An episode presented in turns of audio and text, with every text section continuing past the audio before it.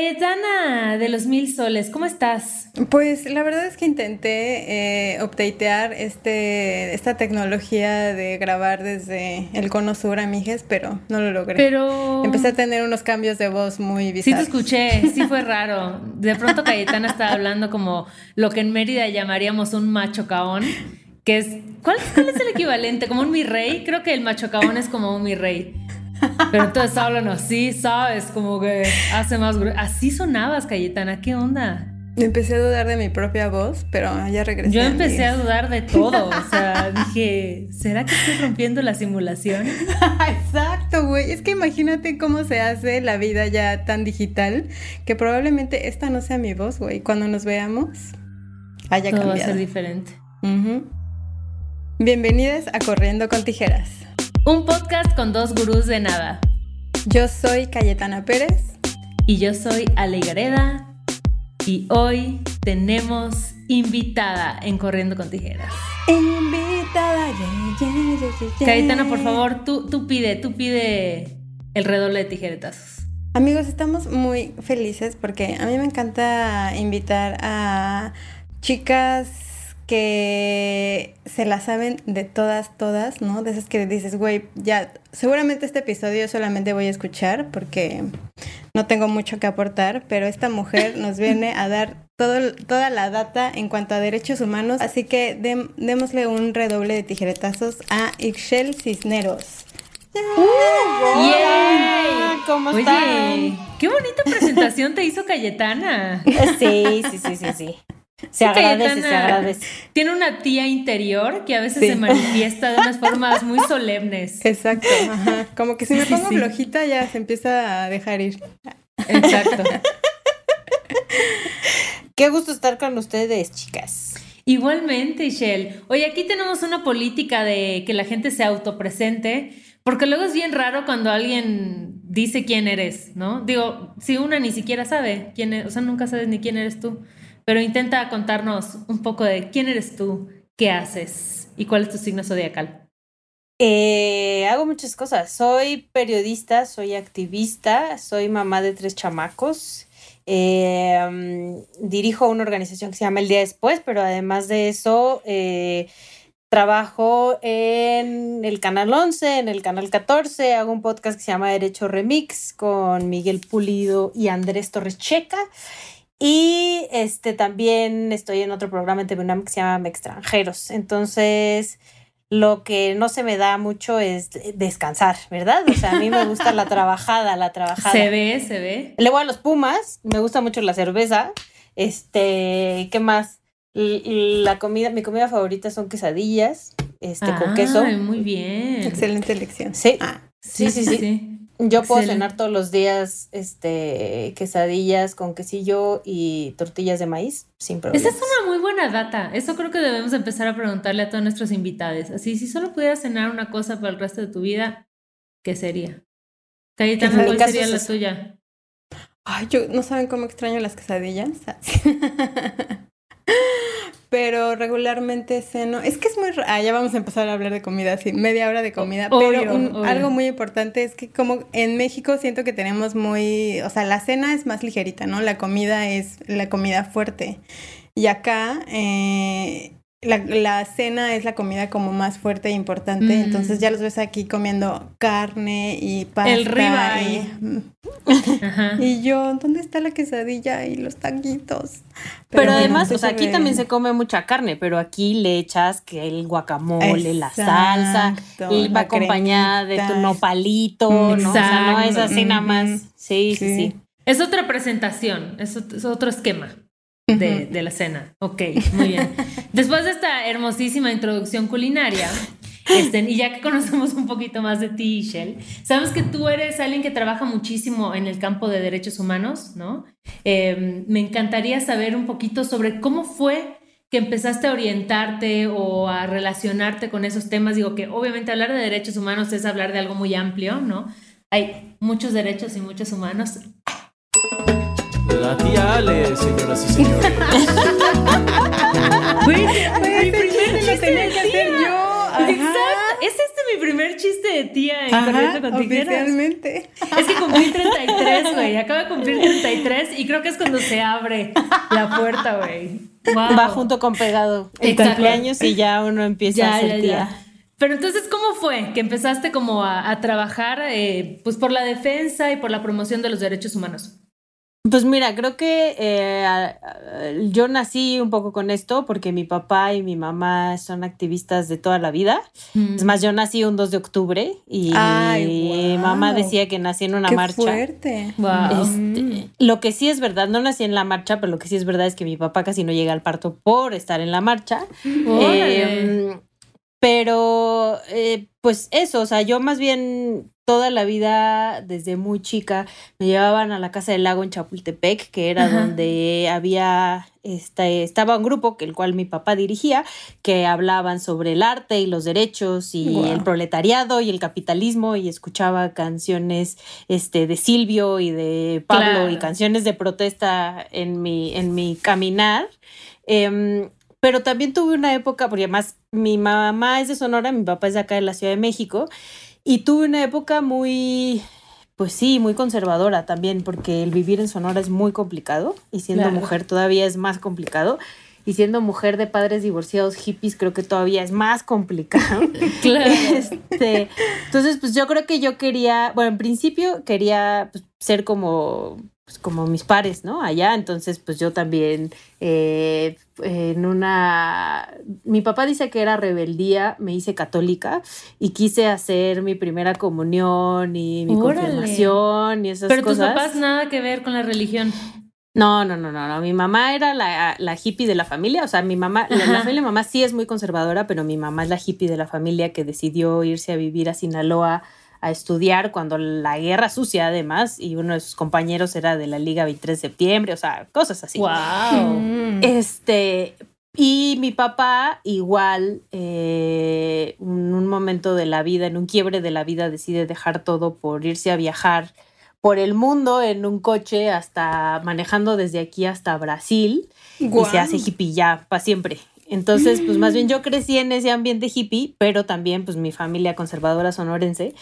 Cuando mis papás se divorcian, me regreso a Sonora. Y mi papá, te digo, siempre decía que yo quería ser católica porque quería rebelarme, ¿no? O sea, porque en ¡Qué mi casa, loco! pues nadie era católico, ¿no? Al contrario, estaba... rebelarse haciéndose Al revés, ¿no? religioso. Ajá. Esto es muy liberal. Necesito más culpa. Sí, total, No puedo, total. no puedo con No, tanto. igual, igual, igual, o sea, yo fui mamá muy joven, ¿no? Y a Ajá. los 24 años yo decidí que quería ser mamá y, y fui mamá por primera vez. Y mi mamá decía, es que yo nunca pensé en principio que vas a tener hijos y después tres y a los 24, ¿no? Le dije, pues sí, o sea, el, eh, pues a cada quien le toca la rebeldía como pues, de, ma- de formas distintas. En mi caso, pues, ¿qué? O sea, revelarme en ese círculo que tomar, meterme drogas y irme de fiesta y, y hacerme hippie, pues eso era, esa era la normalidad, ¿no? Claro, Entonces, pues, claro. pues no, no, no iba, no iba este, con, con mi familia, así que tenía que buscar otras formas de revelarme a mis padres y fue siendo católica y teniendo, y mamá joven. Y así empecé. Y también hubo una época aquí cuando vivía aquí en la Ciudad de México que además, este, ya, digo, decidí estudiar periodismo gracias a mi papá. Y por lo mismo que yo no sabía qué hacer con mi vida, él me dijo, mira, ahí tú vas a poder hacer muchas cosas. Si te gustan los derechos humanos, vas a poder escribir sobre derechos humanos. Si te gusta la política, vas a poder escribir sobre política. Si te gusta el deporte, vas a poder escribir sobre el deporte. Si te gustan los espectáculos, vas a poder escribir sobre los espectáculos. Y como me gustaba todo, pues dije, pues sí, me, me parece un, un gran deal y estudié periodismo. Al principio me dediqué más a periodismo político y después deportivo Ok. pero quedé súper desencantada del periodismo, honestamente, sobre todo cuando decidí ser mamá y pues las estructuras patriarcales del periodismo no permiten que una mujer este, pueda amamantar a su hijo, básicamente, Claro, ¿no? claro. Y estar pendiente de su hijo. Entonces, pues ahí es como que hay un quiebre y empiezo a involucrarme más en organizaciones, o sea, ya no tanto por la historia de mis papás, sino yo, ¿no? Ixchel buscando opciones de cómo movilizarme. Y así empecé hasta que terminé, bueno, pasé por muchos medios de comunicación, casi por todos, y he hecho televisión, radio y he hecho de todo, deportes, espectáculos, cultura, este estilo de vida, política, ustedes díganme y entrevisté a desde Antonio Banderas hasta este hasta Manuel Barlet, ¿no? O sea, tengo, tengo mi repertorio, o Joaquín Beltrán de los Pumas, tengo mi repertorio bastante amplio. Pero, pero, bueno, también pasé por la Rebel en una época también de rebeldía, como no, yo fui porrista de la Rebel, este, viajaba con la, la porra de los Pumas a diferentes partes del país. O sea, siento que has este, tenido 150 vidas. ¿Qué onda? Así, la católica, la que se iba a las porras. que los hijes, que aquí, que allá, que la entrevista. Así no, ya nos quedó más que claro que esta mujer no para. Pues más bien creo que por eso fui mamá joven, porque ya había experimentado un montón de cosas. Entonces dije, pues ahora qué quiero, pues quiero ser mamá y quiero ver de qué, de qué va eso de tener chamacos. Y, y, pues ya después de volver, o sea, después estuve en el periodismo, medio lo dejé y me metí a organizaciones, luego volví al periodismo y luego otra vez dije, basta, ¿no? Cuando caí sobre todo al periodismo de televisión, que es muy pesado, sobre todo en estas grandes empresas como Televisa y TV Azteca, este, mm, dije, no, ya, o sea, porque además hubo un punto en el que yo estaba escribiendo de estilo de vida y de lo bonito que era Careyes y este la champaña deliciosa y las comidas así, y el país estaba cayendo a pedazos porque era el sexenio de Felipe Calderón, ¿no? Entonces dije, no, ¿qué estoy haciendo yo aquí? ¿No? O sea, ahí hay algo afuera que me está gritando, estás desperdiciando. O sea, qué chido que ya te la pasaste bien y te bebiste toda la champaña gratis del mundo. Este, mm, ya necesitas volver a la realidad del país en el que vives. Y así fue como renuncié además a trabajar en un medio de comunicación y me fui a trabajar gratis a una organización este, todo esto con el apoyo de mi pareja, obvio, porque ya para ese entonces ya tenía dos hijos y así como que el no recibir un sueldo, pues sí estaba canijo, claro, Claro. No, no, no era fácil. Y, y así empecé eh, como coordinadora de comunicación en CENCOS, que es una organización que se dedica a eso, a visibilizar por medio del periodismo y la comunicación las luchas sociales del país desde hace más de 50 años. Y pues dije, esto es lo mío, ¿no? O sea, yo, porque además era como el vínculo perfecto tengo muchísimas relaciones en medios de comunicación y le sé a estos temas sociales, entonces pues yo sabía perfecto a quién llevarle una nota de personas desaparecidas, a quién llevarle una nota de comunidades indígenas, a quién irle a vender este otra una nota sobre mujeres. Entonces, este pues más bien ahí dije, este es mi lugar. Y a los años eh, bueno, ni tantos años, a los tres años, misión directora de la organización. Y tuve otro hijo, ¿no? Así yo, yo sí, este, así como pollitos, que son además tres varones, eh, lo cual me hace sentirme muy responsable de la educación que les voy a dar al ser, que les estoy dando. Claro. Y ahora pues trabajo como directora el día después, soy muy feliz. Esta organización que a lo que se dedica pues es a vincular igual, ¿no? O sea, lo que yo ya hacía en Sencos, pero una cosa más formal de toda la gente allá afuera que quiere hacer algo pero no sabe cómo hacerle, nosotros les decimos, por aquí puedes apoyar, por aquí puedes donar, por aquí puedes ser voluntaria, aquí puedes trabajar en una organización, aquí puedes salir a marchar, o sea, te damos todas las, las, maneras. Sí. Y creo que esto es súper importante porque luego hay mucha gente que quiere como hacer algo, ¿no? Quieres apoyar, quieres sumarte a una causa, pero de pronto no sabes muy bien por dónde empezar o creo que luego igual hay este tema de que si no me he echado toda la teoría, pareciera que no puedo como salir a las calles o involucrarme más en las causas, ¿no? Entonces creo que está muy chido conocer estas organizaciones que te dicen, ah, tranqui, mira, dame tu manita, vente por acá, ¿no? Y estas son las opciones, desde aquí puedes accionar. Y que creo que igual el tema como de, del activismo, ¿no? Desde los muchos frentes desde donde se puede accionar, como es, es un, o sea, va evolucionando, ¿no? O sea, como que tú vas cambiando como persona, eh, tu perspectiva sobre las cosas va cambiando como persona. Entonces, si alguien tiene ahí la duda de decir, pues quiero involucrarme con una causa, pero no sé por dónde o no sé si tengo los conocimientos que se requieren, pues ustedes entrenle, amigues. Aquí está Ixchel que les puede decir cuáles son los baby steps para empezar en el activismo. Exacto. Pero además creemos, creemos que no es, o sea, que toda acción cuenta, ¿no? O sea, esto de, de, señalar así, ah, tú eres activista de sillón, pues por lo menos esa persona está tuiteando algo, ¿no? O sea, hay un chingo de gente allá afuera tuiteando pendejadas o agrediendo a otras personas en Twitter. Pues por lo menos esa persona está tuiteando algo que tiene que ver con su sociedad, con cómo buscar un México más justo, etcétera.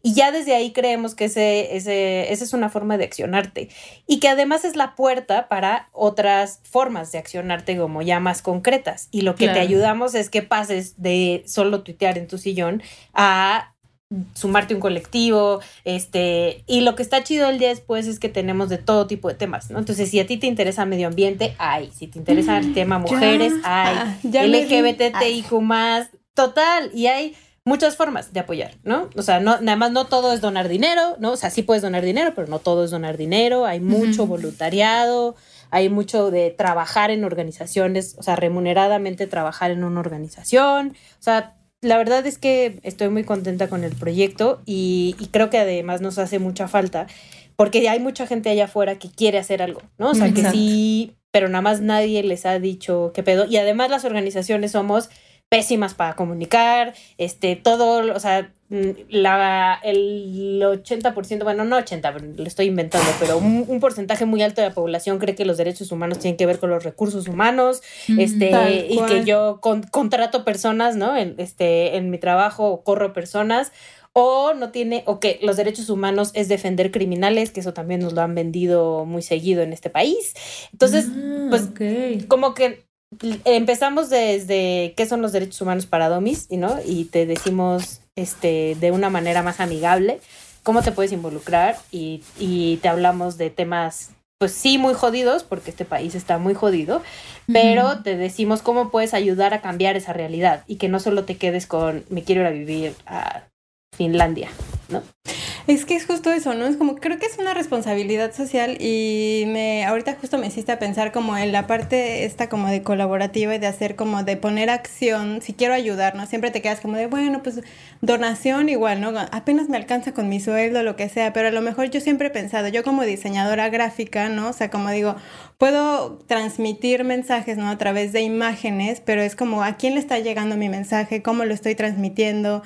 En realidad estoy utilizando las herramientas que tengo para hacer como esta conexión, ¿no? Entre seres humanos y me gustaría que nos platicaras, bueno, ya un poco más justo de, de la asociación y los derechos humanos, porque platicábamos Ale y yo que se habla mucho de los derechos humanos, pero muchas veces no somos conscientes de que el sistema, ¿no? Nos hace, nos quita ese derecho a ciertas acciones que podemos realizar. ¿Cuáles crees que sean como las más evidentes eh, actualmente? Pues sí, el, el sistema y el Estado nos viola los derechos humanos todo el tiempo, ¿no? O sea, ahí sí, lamentablemente en este país estamos en, en, de, los, de los lugares donde más se violenta la ciudadanía, sin duda, por además con unos índices de violencia tremendos. Pero el derecho humano más importante eh, que tendríamos que tener todos es el derecho a estar vivos, ¿no? Y en un país donde hay más de 300 mil personas que han sido ejecutadas, donde hay más de 90 mil personas que han sido desaparecidas, pues sí está canijo, ¿no? O sea, el, el, derecho más básico, que es al poder vivir, no lo tenemos, al poder vivir en paz, ¿no? Este, y si a esto le metes como una línea de género, que es el caso de las mujeres o de las mujeres trans, este, todavía esto se, incluso también de las infancias, ¿no? Se exponencia al mil. O sea, somos el país, este, uno de los países donde más se asesina a mujeres, ¿no? En la historia y además, este, diariamente se asesina a 11 mujeres por el hecho de ser mujeres, que no es lo mismo. Sí se asesina más hombres, ¿no? Eso es un, eso es, ese, este, eso es verdad, pero la diferencia es que a esos hombres no los asesinan por ser hombres y a las mujeres sí. O sea, hay ciertas, ciertas cosas que, que, que pasan en los, en los homicidios contra mujeres, como por ejemplo, eh, que te asesina tu pareja, o que te asesinan en tu casa, o que cuando te asesinan ah, previamente te violan, o hubo tortura, o este, o te amenazan con dañar a tus hijos y a tus hijas. Esas cosas no pasan en los homicidios contra los hombres, ¿no? Entonces, creo que eh, es un país súper violento para toda la población, pero para las mujeres especialmente es muchísimo más violento. Entonces, este pues la verdad creo que por ahí va. Y que además creo que igual, o sea, entender como la dimensión y la, o sea, dónde se interseccionan las violencias también, ¿no? O sea, como hay muchos tipos de violencias y muchos tipos de opresiones que funcionan dentro de este sistema. Eh, y que realmente de pronto hablamos de derechos humanos y parece que estamos hablando de una utopía, ¿no? O sea, parece que estamos hablando de algo que decimos, híjole, ¿y cuándo, cuándo vamos a tener acceso a esos derechos humanos básicos, ¿no? O sea, ya ni hablemos como de cosas más complejas, o sea, de un ingreso básico para todos o otro tipo de cosas, ¿no? Pero como tú dices, el simple hecho de de estar, de tener seguridad de poder caminar por la calle, ¿no? O sea, de vivir, de, güey, que si, no sé, si llegas a estar como en algún proceso judicial o penal, que puedas tener un proceso justo, güey, o al menos recibir una sentencia. O sea, ¿cuánta gente está en la cárcel? Bueno, es que el tema, yo ya me voy a clavar, pero igual el tema como carcelario y penitenciario creo que es igual otro boleto, ¿no?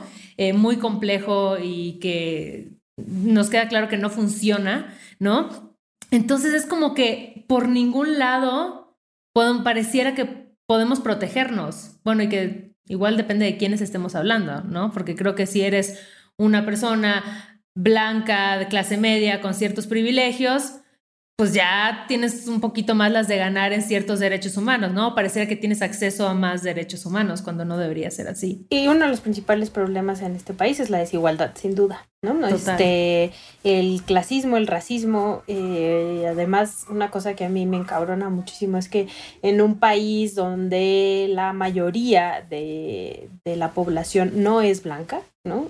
Sea tan racista, ¿no? O sea, sí hay esta cosa súper, súper culera y súper gacha, pero es una cosa estructural que nos enseñaron que uno, este, o es menos o tiene que hacer menos, o tiene que hacer más, ¿no? O tiene que idolatrar a las personas que son blancas, ¿no? Que somos blancas, en mi caso de ser una mujer blanca privilegiada, porque lo soy.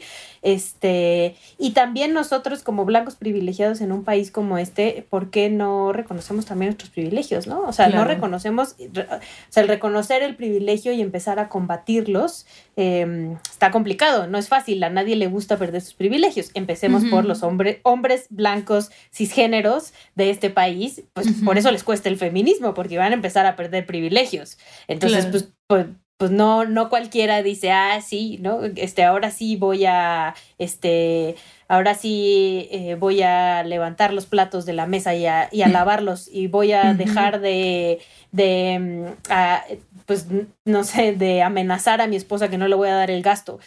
Pues no, o sea, esa banda eh, lo utiliza como una forma de poder. Entonces, pues este país y esta estructura súper individualista y patriarcal nos ha enseñado que las personas blancas y específicamente los hombres cisgéneros, pues tienen ciertos privilegios que son irrebatibles, ¿no? O sea, como que ya nacieron con ellos y, ya nadie puede tocárselos. Y en esta parte de la de lo que nos cuentas, como de cuándo te diste cuenta que tu voz, ¿no? Y tus acciones tenían un peso y que podías marcar la diferencia. Em, creo que cuando me di cuenta de mis privilegios, justo. O sea, justo que mis privilegios van en, bueno, haber estudiado una carrera, ¿no? Tener este, ciertos espacios en medios de comunicación, que eso en este país es un gran, gran privilegio, ¿no? Pero yo tuve esos espacios en medios de comunicación en gran parte porque soy blanca, güera y con ojos claros, ¿no? Y eso hay que aceptarlo. Entonces, lo que yo empecé a hacer es, bueno, ya tengo estos privilegios, eh, en principio voy a empezar a empujar para que otras personas que no son como yo también los tengan, ¿no? Y puedan tener estos espacios. Desde todos los espacios donde yo he trabajado, he intentado, digo, nunca he sido dueña de un medio de comunicación, ¿verdad? Pero he intentado que, se empiecen a romper estas cosas. Pero además también em, el eh, hablar de estos temas en un espacio donde normalmente no se habla, ¿no? O sea, como yo utilizar... Em, mi espacio para eh, que al o sea, la primera conferencia de prensa que se dio de Ayotzinapa fue en Sencos, ¿no? O sea, justo con el PRO y con Amnistía Internacional.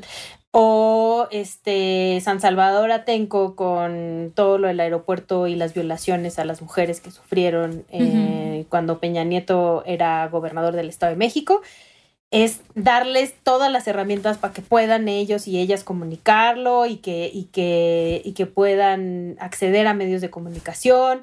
Entonces, sí me di cuenta que yo tenía estos vínculos con los medios de comunicación y podía ayudar a que estas otras personas pudieran este, acercarse y tener estos espacios, ¿no? Y además yo siempre decía, sobre, todo cuando estaba en Sencos, que lo, que se trataba era de eso, de que las comunidades, pueblos indígenas, movimientos sociales, colectivas, dieran, eh, bueno, tuvieran un espacio donde expresarse.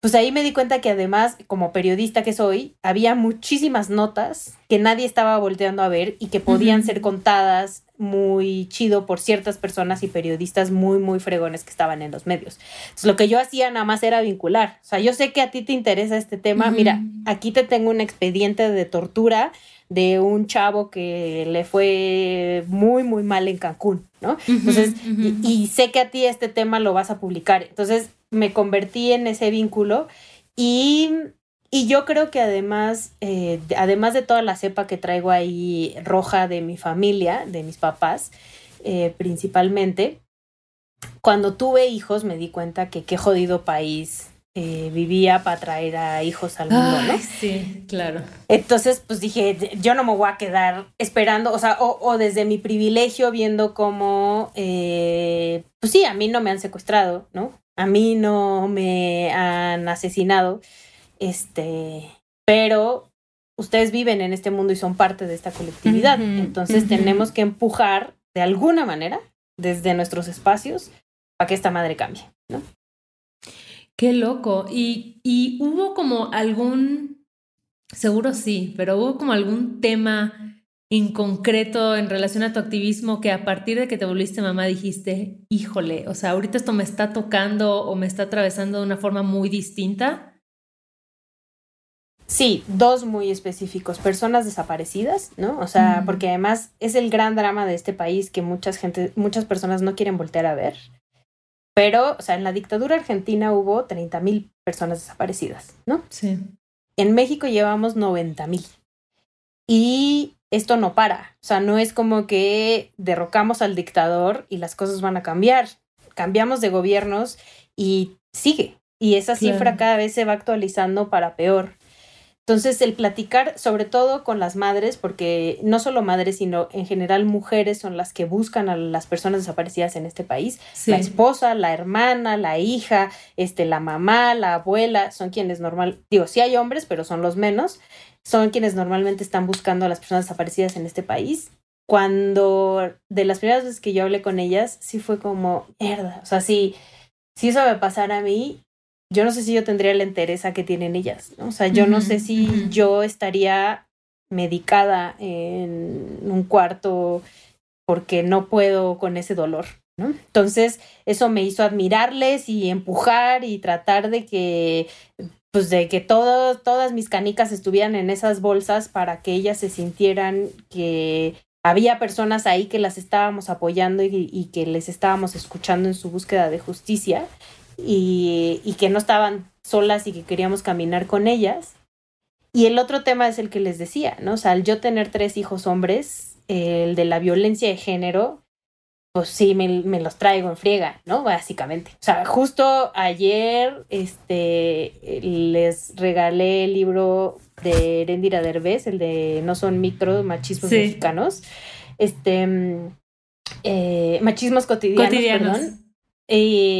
Y le dije a Ere, dedícaselos a ellos, ¿no? O sea, para que ellos los lean, porque yo no quiero tres machitos en mi casa, ¿no? Entonces, pues, o sea, con por, cuando salió todo el Me Too, toda la violencia, ¿no? El pensar que uno de tus hijos puede salir denunciado ahí, no es una locura, es, es lo más probable, ¿no? O sea, yo siempre digo que yo no meto las manos al fuego por ningún hombre, ¿no? Ni por mi papá, ni por mi pareja. Ahorita sí meto las, las manos a fuego por mis tres hijos, pues son muy chiquitos, pero el problema es eso, que les enseñan a ser agresores de toda la vida, ¿no? Claro. Entonces, pues... Y qué difícil educar en un sistema que constantemente está dando los mensajes contrarios, ¿sabes? Porque tú puedes hacer toda la chamba que quieras en tu casa, pero en la escuela es otra historia y en la tele es otra historia y en las redes sociales y en todo lo que se consume de la cultura. Estoy diciendo es una contranarrativa, o sea, estás yendo realmente contracorriente, ¿no? Aunque creo que, em, y esto igual me encantaría que nos cuentes tú cómo lo ves, Ixchel, tú ya llevas un ratote haciendo activismo y qué cambios notas actualmente en cuanto a cómo cada vez tienen más visibilidad ciertos temas, ¿no? Y sobre todo cómo cada vez gente más joven se involucra. O sea, yo abro TikTok y me parece loquísimo ver a morras de 15, 16 años hablando de feminismo con unos conocimientos con una seguridad y unas bases que digo, wow, y hablando de marxismo y hablando de comunismo y hablando de... Y es como, wow, wow, wow, claro, o sea, tienen mucho, acceso a mucho más información y diversidad de información a la que probablemente nosotras tuvimos más jóvenes. Y yo también creo que tiene que ver que, o sea, que hubo un, un, un momento tal de violencia que era insostenible, ¿no? Y que además pues eso también yo lo pienso en, o sea, en mi propia, o sea, mi profesión, sobre todo el periodismo, pero incluso también el activismo es súper machista, ¿no? o sea, y, y súper violento en contra de nosotras. Y, y, no solo de nosotras, de nosotres también, o sea, es, es, eso, o sea, si no eres hombre cisgénero, lo demás, todo está fuera. Em, que aguantamos un montón de cosas porque tampoco, ¿cómo le, o sea, me van a correr, no, me van a boletinar, este, ya no voy a trabajar en ningún otro medio, accedías a salir con el jefe a cenar, aunque estás incómoda todo el tiempo y, ¿no? Y, y quitando la mano, esas cosas horrendas que todas hemos vivido en la vida, a mí cuando estas morrillas empezaron a salir y decir hasta aquí y además no solo hasta aquí sino estamos juntas y somos un chingo y a ver si a ver si con toda esta furia que traemos contenida te atreves a seguir a seguirlo haciendo y además te estamos viendo. Eso a mí o sea yo digo siempre eh, vuelvo a mi familia conservadora que creo que pocas veces me escuchan, pero algún día lo, lo diré en alguna cena navideña.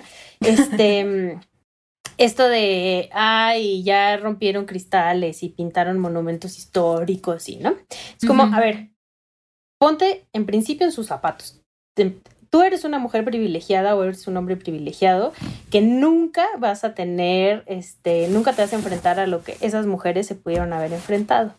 Pero además de eso, la diferencia entre ellas y muchas de nosotras es que ellas no les importa que no las hayan agredido a ellas, sino que están ahí porque agredieron a otra mujer y no están dispuestas a permitir que esa agresión continúe ni contra otras mujeres, ni contra otras mujeres trans, ni contra otras personas de la comunidad LGBTIQ más.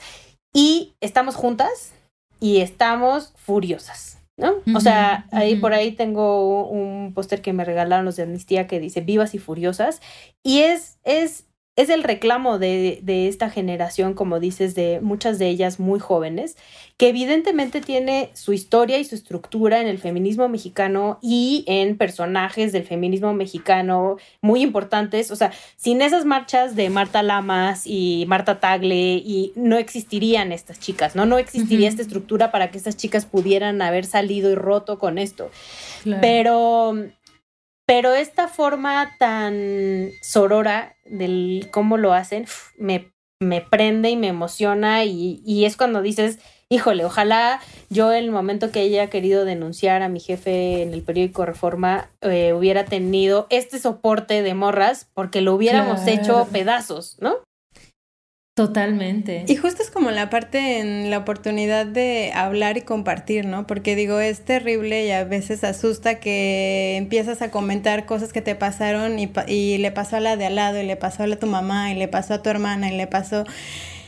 Y no sé, y en ese en esa violencia no sentirte sola es como te empodera, ¿no? O sea, como decir, qué cabrón que tanto tiempo me quedé callada y qué cabrón que aguanté tanto cuando a la de lado le estaba pasando lo mismo, pero como justo nos enseñaron a ser, ¿no? Contrincantes, a no, no le cuentes a la de lado. competir, eso. Competir.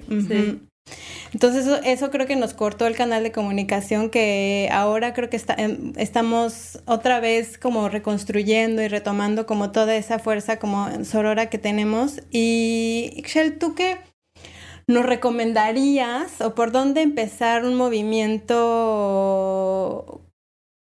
como para apoyar ciertas labores que nos interesan. O sea, ya nos hablaste de, tu asociación, pero cómo empoderarnos como en ese sentido de quiero, quiero hacer algo, no sé por dónde empezar, o sea, como literal, el step by step, como de a quién me acerco, como desde mi trinchera, qué puedo hacer, qué puedo mover, hacia dónde puedo, porque muchas venimos de familias, ¿no? Eh, machistas, ¿no? Yo literal me terminé saliendo del chat de la familia, yo me vine a vivir a Uruguay y, y empezaba a recibir, yo dije, me vine cinco mil metros hacia abajo de una familia machista, controladora, misógina, y estoy recibiendo sus mismos mensajes en WhatsApp, es como de yo no aguanto esta violencia, yo mejor me salgo, ¿no? Pero creo que en algún sentido como que digo, me arrepiento de haberme salido porque dije, tuve que haber hablado, ¿no? Tuve, tuve que haber puesto mis, mi punto sobre la mesa y haberlo discutido, como cómo tú administras esa energía, cómo eliges tus batallas en este sistema. Este, oh, mi pareja dice que yo vivo en torno a lo social y todo lo quiero meter ahí, pero yo sí creo que tiene que, o sea, que todo tiene que ver con eso y que estamos tan podridos porque nuestra estructura y nuestra educación está muy podrida de inicio, ¿no? O sea, sí creo que ahí hay algo que tenemos que trabajar todas y todos, sin duda.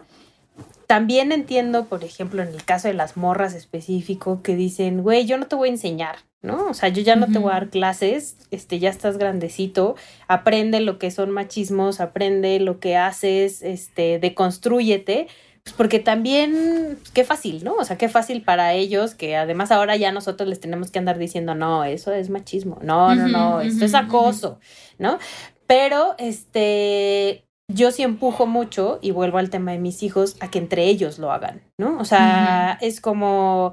Mm, el otro día igual un amigo periodista ponía en Twitter, ¿no? De sus, de sus parientes súper machistas en el chat, pero pues que le caen bien. Y, yo le dije, güey, rompe con ese pinche pacto y diles, no está chido. O sea, pero si se los dice un hombre como tú, ¿no? Que ellos sienten que están como al nivel, sí te van, no solo te van a escuchar, sino que la próxima vez van a tener cuidado de decirlo enfrente de ti, ¿no?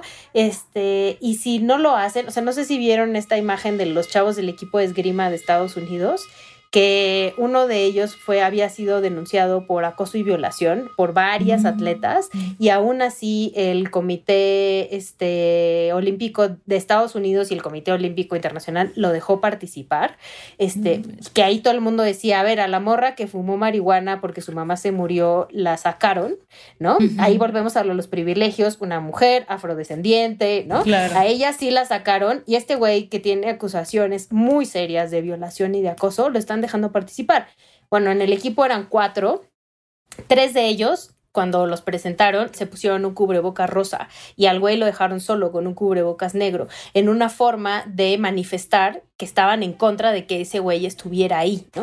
Eso es romper el pacto, ¿no? Eso es el, el decir, ya, güey, hasta aquí, o sea, la estructura está podrida, pero habemos personas que queremos romper con eso.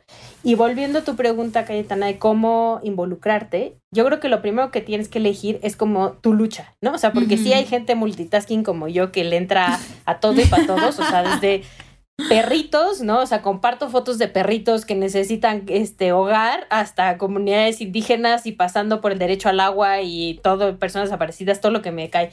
Pero primero es como escoge qué te, qué te mueve, ¿no? Y ya de ahí eh, te puedes involucrar. Organizaciones y colectivos en este país hay para tirar para arriba, que hacen un trabajo impresionante, que además hacen el trabajo que debería de estar haciendo el Estado mexicano y que no hace.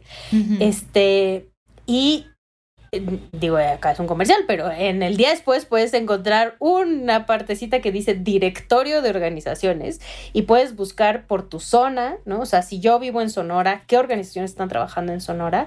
Y puedes buscar por tema, este, me interesa, este, comunidad LGBTIQ+, me interesa tema mujeres, me interesa aborto, este, y reproducción femenina. Buscas por tema y te dice qué organizaciones están trabajando y te dicen cómo, ¿no? O sea, este día vamos a salir a marchar, en este Mm, clic puedes bien. donar, ponte tu pañuelo verde tal día, publica tal cosa en Twitter, o sea, paso a pasito te van llevando de la mano para que Es como Te el hagas- Bumble del activismo, así de que, ay, match. justo le llamábamos el Tinder del activismo, Ah. pero ya ¿Ya ves? ¿Ya ves? Claro. Exactamente, haces match con tu organización y además te enamoras del trabajo que hace mucha gente, que además la gran mayoría de las personas que trabajan en estas organizaciones lo hacen este sin cobrar un peso, poniendo sus recursos, este la mayor parte es así las oficinas son sus casas y, ponen sus coches para viajar, o sea, a- así es y es porque es gente muy comprometida con tener un país más justo para todos y para todas. ¿no? O sea, esa es la diferencia, que, que no le están viendo, uy, no, yo nada más quiero yo estar bien. Y creo que ese es el, o sea, como ese es lo básico del activismo, que tiene que ser colectivo y tienes que buscar este el bien colectivo, de la colectividad. A lo mejor tú no vas a estar tan bien y vas a terminar poniendo de tu dinero para que se compren o para que se impriman los carteles, pero eso va a traer un bien común al Tal final. cual. Claro. Y creo que otro tema importante y que de pronto creo que se queda un poco de lado cuando hablamos de activismo es igual la importancia como del autocuidado, ¿sabes? Como que cuando estás trabajando todos los días con estos temas que son tan duros y tan desgastantes emocionalmente, a veces pareciera que la rabia te consume, ¿sabes? Como que no encuentras como la salida o la solución. Y entonces yo he escuchado como em, muchas propuestas muy interesantes que se tejen como desde em, propuestas más comunitarias, ¿no? Y también como poniendo el autocuidado al centro. em, y cómo tienes que también fomentar esa parte en ti, ¿sabes? Como que no puedes dejarte consumir por toda esta mierda que está en el mundo, que sí está ahí, hay que verla y hay que este, reconocerla, ¿no? Pero para poder luchar y para poder cambiar las cosas tenemos que estar bien. Eh, y justo escuché en un podcast que me gusta mucho, que se llama Radio Sabia, eh, que hay un episodio en el que hablan de un refugio que hay aquí en México para mujeres que luchan y para mujeres activistas. Y dije, qué cosa tan hermosa, ¿no? Como, claro, pues es una chinga y es una chamba como emocionalmente desgastante, físicamente desgastante, a nivel de recursos desgastante, ¿no? Y, qué bonito que se ponga igual esta onda del autocuidado al centro, o sea, incluso dentro de estos escenarios tan complejos hay que conectar, aunque suene súper hippie, pero yo soy aquí la que tira los comentarios hippies, pero hay que conectar como con el amor, ¿sabes? Y con, con la empatía y con el cuidado colectivo. Entonces, no sé, Ishel, tú como, ¿qué herramientas te has creado a lo largo de estos años para que de pronto no te consuma esta tristeza, no te consuma este coraje, no te co- consuma esta impotencia eh, que sé que seguramente has sentido? Sí, totalmente. Y creo que los pueblos indígenas y las, la- los pueblos originarios nos han enseñado un montón de eso, ¿no? Empezando Total. por los zapatistas y las zapatistas, de cómo si tú desde la colectividad y desde la persona defensora de derechos humanos, activista, como le quieran llamar, no está bien, pues va a estar muy complicado que las cosas a- largo plazo funcionen bien, ¿no? Te vas a terminar tronando. Claro. Y en mi caso hay cosas como muy, muy cla- claves que me hacen este, pues estar bien, que es tener un grupo de amigas muy importante, este, de mujeres chingoncísimas, feministas, donde podemos hablar de brasieres y podemos hablar también de este, defensoras de derechos humanos y de este de la guerra de Felipe Calderón al mismo tiempo y de perritos y gatitos. Este mm, el, el convivir con ellas, que además ahorita en pandemia ha sido complicadísimo y, y, y pues ese, ese desgaste, porque además todas lo tenemos, porque la gran mayoría trabajamos en organizaciones, eh, ha sido un alivio, ¿no? O sea, como poder ir a decir ahí todo lo que no puedes decir en otros lados y, cómo te sientes y etcétera.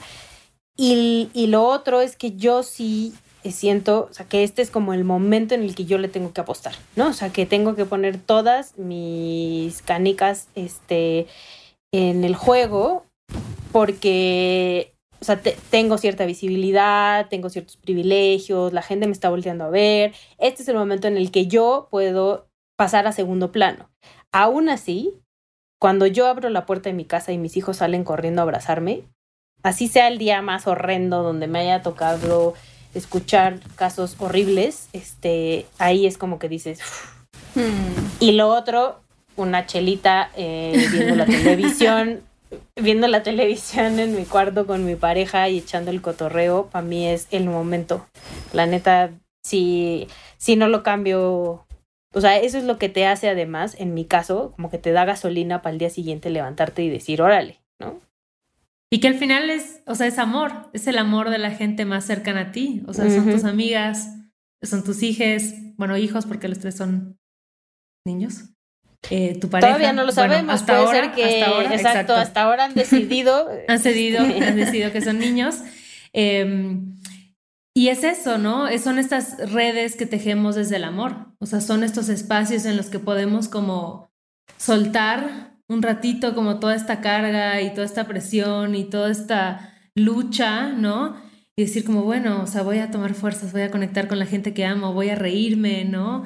Este, hace poquito justo hablaba con, con una morra increíble, activista, y como que me decía eso, o sea, me di cuenta que lo más rebelde que yo puedo hacer es reírme, es ser feliz, porque vivo en un mundo y vivo en un sistema que no me quiere feliz, ¿no? Total. Y dije, claro, o sea, qué, qué fuerza igual hay ahí, ¿no? En esa vulnerabilidad y en ese pues bajar un, ratito como los puños y decir como, ay, voy a conectar con la gente que amo y voy a darme un momento para estar bien. No, y tres veces a la semana se me olvidó y es muy importante, hago yoga y eso lo hago justo desde antes de la pandemia y sí me da otro, o sea, empiezo el día total y absolutamente distinto, la neta. Digo, yo no voy a venir aquí a convencer a la gente, pero si traen mucho estrés y ansiedad, inténtenlo, inténtenlo. Yo nunca lo había hecho y la neta es que es otro pedo. Sí es, ¿eh? Yo, fíjate que cuando empezó la pandemia empecé a hacer yoga y ahorita como que lo he dejado. Creo que igual hay etapas en las que conectas más con unas cosas que con otras, pero me ayudaba un montón y además, paréntesis, es muy emocionante ver cómo una semana así, eres un tronco y como tres semanas te después. Vas estirando como te vas liga. estirando.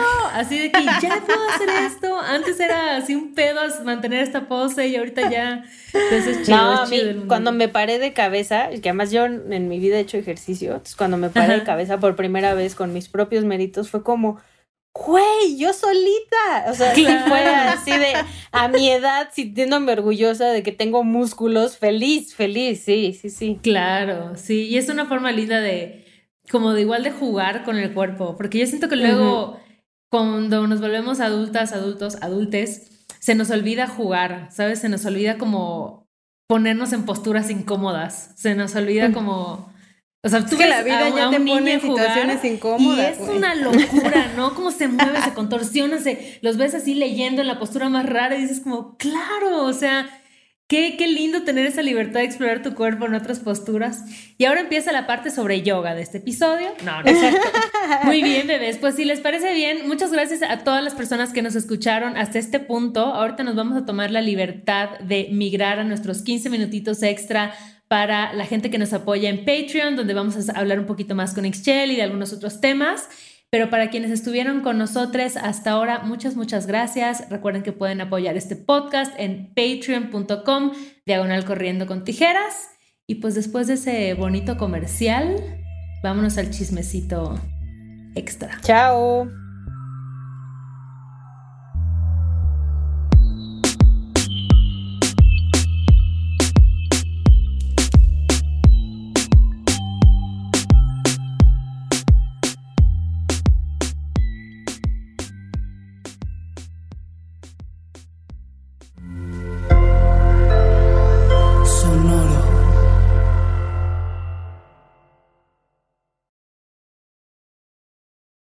Guys, it is Ryan. I'm not sure if you know this about me, but I'm a bit of a fun fanatic when I can. I like to work, but I like fun too. It's a thing. And now the truth is out there. I can tell you about my favorite place to have fun. Chumba Casino. They have hundreds of social casino style games to choose from with new games released each week. You can play for free anytime, anywhere and each day brings a new chance to collect daily bonuses. So join me in the fun. Sign up now at ChumbaCasino.com. No purchase necessary. Group. Void were prohibited by law. See terms and conditions. 18 plus.